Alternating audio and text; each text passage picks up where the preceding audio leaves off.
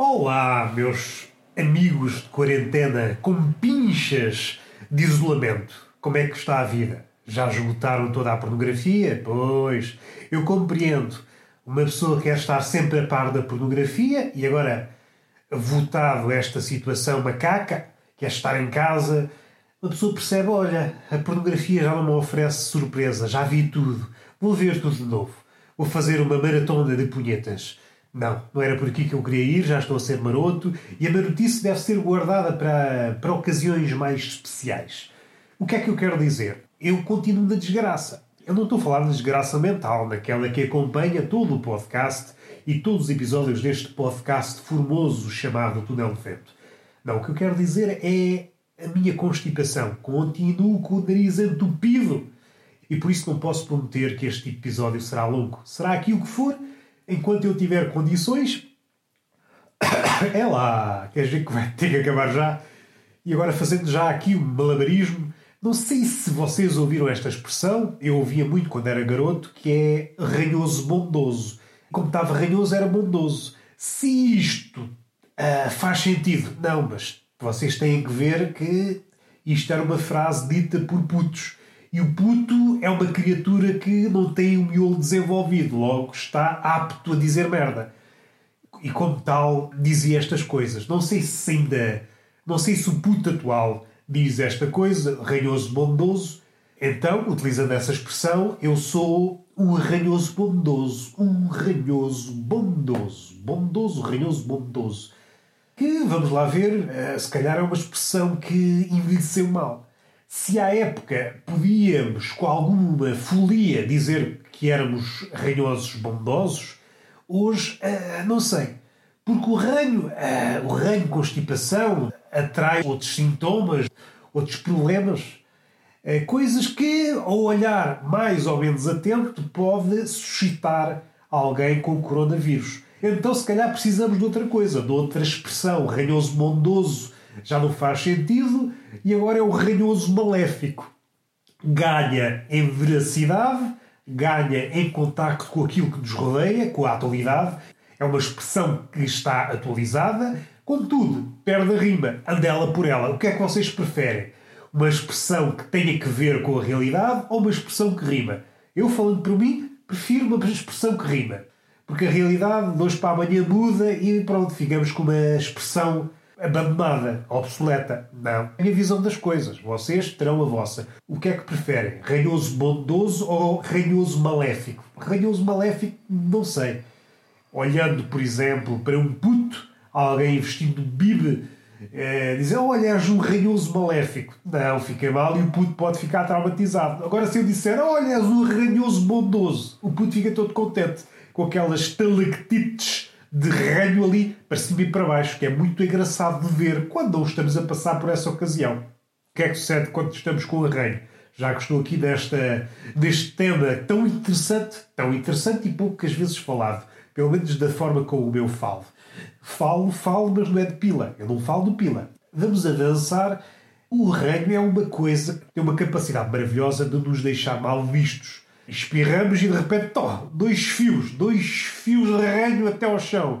Até então estávamos a tentar guardar ou mostrar aos outros a nossa melhor imagem de uma pessoa respeitável e de repente o reino estraga tudo. A partir daí somos apenas um miserável com dois fios de reino.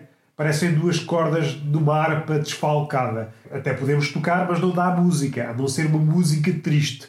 Nunca tentei, quem quiser tentar, esteja à vontade já estou a ficar todo entupido. Já não consigo dizer muito mais. É um episódio não de uma novela, a não ser que vocês considerem a vossa vida uma novela. Há aquela expressão, a minha vida dava um filme, mas também temos que dar contexto. E em Portugal somos um país de novelas. Não há cá orçamento para grandes guiões e para trabalhar a edição. Não, a nossa coisa a nossa coisa é mais se arrastar e ser um enredo previsível. Essa é a nossa vida. Se nós quisermos ser sinceros connosco mesmos, nós somos personagens de uma novela. É sempre a mesma merda. Vindo esta parte alegre, o que é que aconteceu? Fui à rua tratar daquilo que ontem disse, comprar a minha coisinha de asma, a minha bombinha de asma, e à espera para entrar na farmácia. A farmácia está com uma espécie de muro improvisado, uma espécie de acrílico, ali com um furinho onde se pode, pode meter a mão e, e fazer outras coisas. É um sítio onde propicia meter a mão e a pessoa depois recebe o que nós pusemos lá com a mão. Contudo, esse acrílico não tapa tudo, deixando uma abertura lateral. Ora, ora, o português, o português, e aqui o português é. Ah, o português desenrasca. Vamos lá ver isto. Desenrasca-se. O que é que vocês podem estar a pensar? O acrílico acabou e pronto, as pessoas fazem conta que não existe. Nada, o português não é assim. Está uma fila da farmácia, o português vê aquilo como se fosse um segundo orifício. Aliás, o português que está do lado de fora e o português que está do lado de dentro, o farmacêutico. E é muito bonito. Em vez de haver só um sítio para pôr coisas, para pôr receitas, para aviar receitas, para receber medicamentos, não, há dois sítios e é muito bonito. O acrílico protege, mas também é um bibelô. E é muito engraçado. Eu sempre que me deparo com uma coisa que foi feita para o único fito, único objetivo e de repente torna-se polivalente, eu alegro-me. Eu alegro-me mesmo que sejam em cenários destes. Antes de chegar ao sítio para pedir a receita, há aquela ideia, pelo menos é aquilo que nos dizem, devemos manter uma certa distância. Tudo hoje estava frio, estava um frio do caraças de manhã. Estava eu a divagar, a divagar, a tremer de frio, com os testículos todos enregelados, embora me tenha agasalhado bem, porque já sabem, a minha saúde não é galhofa, sou asmático e por isso sou doente crónico. E quando dou por ela, estava a pensar em merdas, que é mesmo assim. Quando olho para lá, tenho dois ou três velhotes quase debaixo do meu sovaco. E começo a pensar, vou ser mal educado para dizer, quero uma certa distância, ou vou abster-me e tornar-me uma vítima, eventual vítima do coronavírus. Não sei o que é pior. Se é apanhar coronavírus, é preciso explicitar que eu sou asmático, estou num grupo de risco, ou e ser visto aos olhos do velho como um velho eufóbico. Eu não tenho fobia dos velhos. Epá, o velho é uma criatura que se ressente. Ressente-se eu não quero, não quero ser esse personagem. Então deixei estar os velhos todos agasalhados debaixo do meu sovaco. Parecia, eu parecia uma ave, uma ave e tinha os meus pequenitos, os meus velhos pequenitos debaixo do sovaco e é um quadro bonito, era um quadro que nos faria rir. Nesta situação, só me provoca ansiedade. Então fui à minha vida. Tentei pôr. Eu tinha a receita eletrónica, estava no telemóvel, mostrei o telemóvel. Eu, no alto da minha sapiência de macaco, tentei pôr o telemóvel no orifício destinado ao efeito, mas não. O farmacêutico joga-lhe a mão de lado. É assim, ah, não, ponha por aqui.